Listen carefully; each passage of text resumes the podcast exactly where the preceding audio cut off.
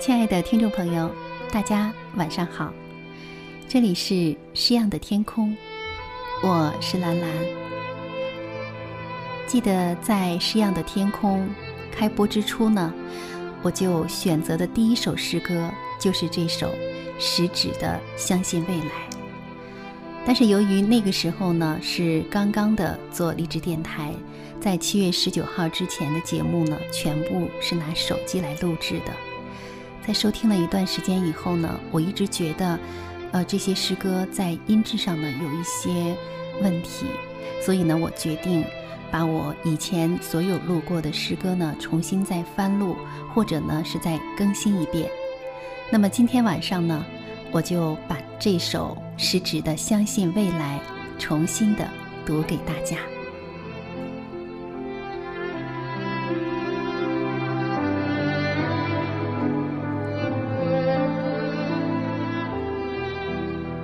当蜘蛛网无情地查封了我的炉台，当灰烬的余烟叹息着贫困的悲哀，我依然固执地铺平失望的灰烬，用美丽的雪花写下相信未来。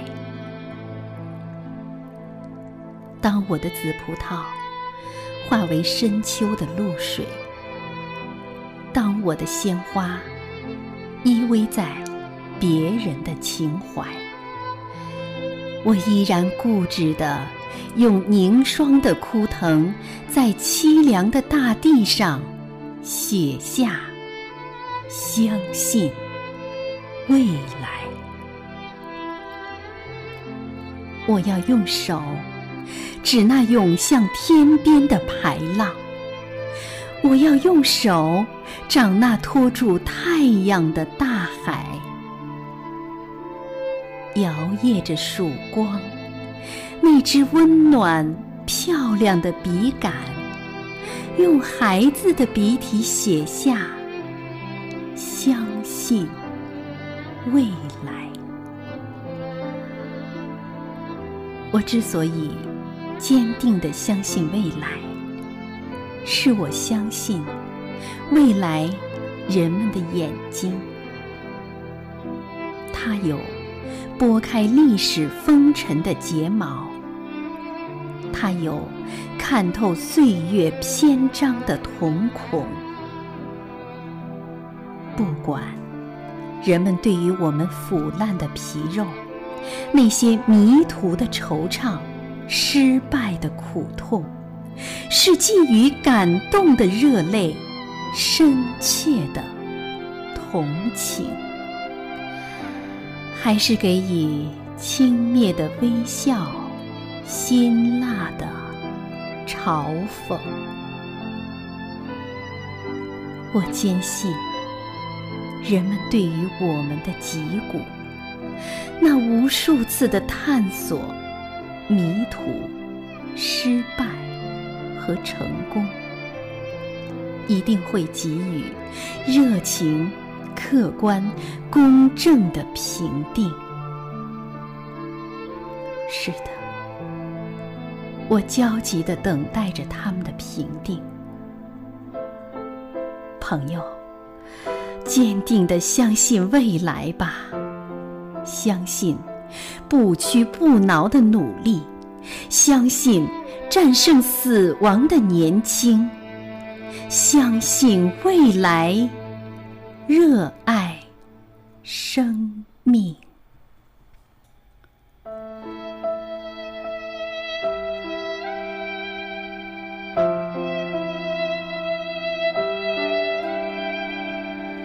好，亲爱的朋友。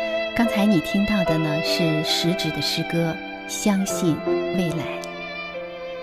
食指的《相信未来》这首诗一开头就用蜘蛛网、炉台、余烟、灰烬等几个意象，给人们描绘出了那个荒芜、贫穷、艰难的时代。无论是经还是没有经历过那个时代的人，都会在心底涌起苦不堪言的强烈感触。而诗人却用美丽的雪花写下相信未来。雪花既象征纯洁质朴，也传递着清楚明了的意识，把不屈于现实的坚定表现得格外真切。这是从艰难生活中升起的信念。